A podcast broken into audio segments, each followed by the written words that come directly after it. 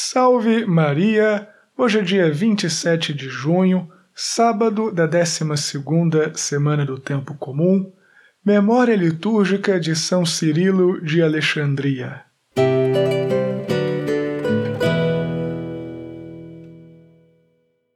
Eu sou o padre Jean Paulo Ruse, pároco da paróquia Todos os Santos. Seja mais uma vez muito bem-vindo às minhas redes sociais. E como vocês já estão acostumados, mas por favor me escutem, não esqueçam de deixar o joinha neste sermão, de compartilhar nas tuas próprias redes sociais, de deixar o comentário, de se inscrever no meu canal no YouTube, de assinar as plataformas de podcast, de curtir a página da Paróquia Todos os Santos no Facebook e no Instagram, que você vai encontrar como Paróquia Todos os Santos Zimbu. E quero deixar também um recadinho muito importante para você antes do sermão. No dia 11 de julho, nós vamos ter a nossa quermesse virtual, a nossa quermesse online aqui da Paróquia Todos os Santos.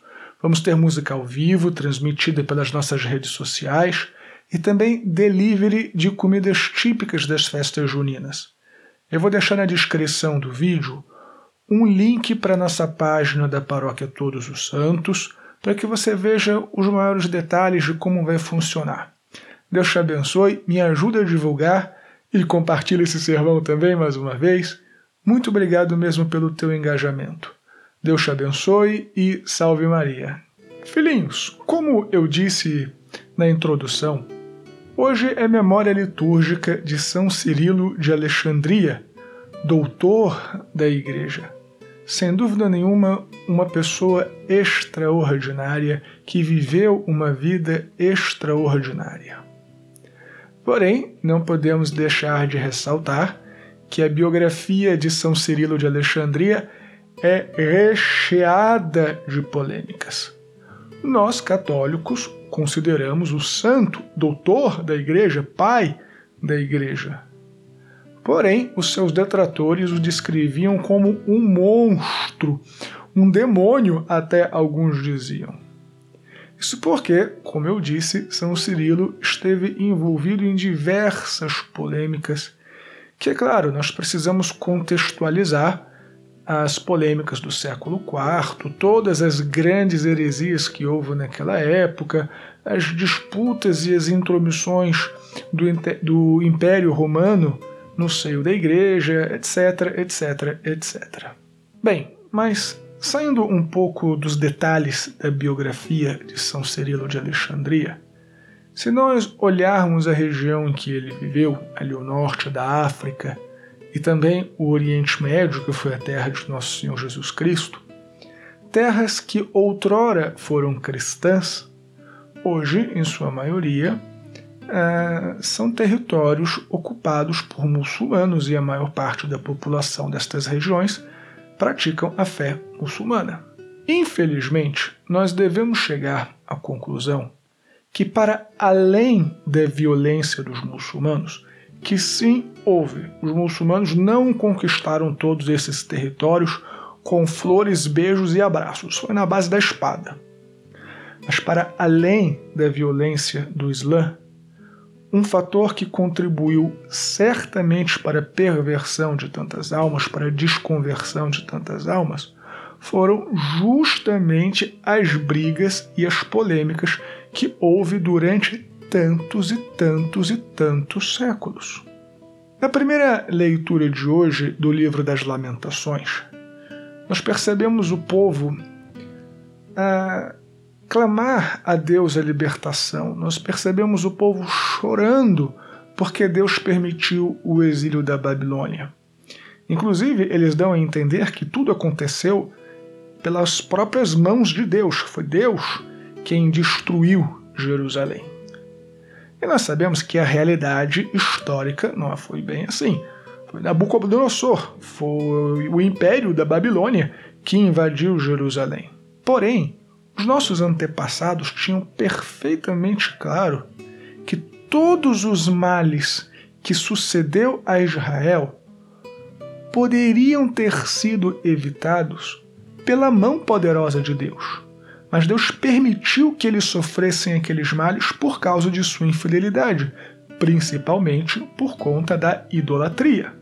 Já no Evangelho, nós escutamos o relato do centurião romano, elogiado por Jesus como não tendo encontrado nem em Israel um homem com tanta fé. E o que é que nós podemos concluir destas três linhas de raciocínio que eu coloquei para vocês? São Cirilo de Alexandria e a posterior a perversão do norte da África e do Oriente Médio, a, o exílio da Babilônia tendo sido causado pela visão dos autores bíblicos diretamente por Deus e a fé do centurião romano. Eu acredito que nós podemos chegar à conclusão de que, infelizmente, coisas terríveis acontecem na nossa vida. Nós sabemos disso. Às vezes, essas coisas acontecem simplesmente pela natureza é, desse mundo material. Nós sofremos um acidente, ficamos doentes, morre alguém que nós amamos, alguém que nós amamos sai da nossa vida, etc, etc. Outras vezes, coisas ruins acontecem conosco por causa das nossas más ações, por causa das nossas escolhas estúpidas por causa das nossas brigas, por causa da nossa personalidade, por conta de tudo aquilo que a gente faz de errado. E tanto uma coisa quanto outra tem a permissão de Deus para que soframos as consequências. Não obstante, Deus, nosso Senhor, pode atuar em nossas vidas. Não obstante a natureza das coisas e não obstante as nossas más escolhas, Deus pode atuar em nossa vida. E é esta fé que Deus é poderoso, e esta fé que Deus é amoroso, é esta fé que Deus quer restaurar a nossa história, que principalmente a vida do centurião nos ensina no dia de hoje. Então, muito mais do que criarmos polêmicas, muito mais do que nos metermos em grandes confusões, que às vezes, no fim das contas, traz um prejuízo muito maior do que benefício, vamos confiar em Deus. Deus quer restaurar a nossa vida, Deus quer restaurar a nossa história. Acredite em Deus e peçamos a Ele uma fé tão pura, uma fé tão bonita e tão verdadeira quanto daquele Senhor para que, quando na Santa Missa nós repetimos a palavra dele, Senhor, eu não sou digno de que entreis em minha morada, mas dizei uma palavra e o meu servo será salvo. Nós repetimos e nossa alma será salva, minha alma será salva. Que Deus nos conceda a cada missa ou a cada união que fizermos na comunhão espiritual uma fé tão verdadeira, uma fé tão pura no poder de Deus restaurador nas nossas vidas. Deus te abençoe e salve Maria.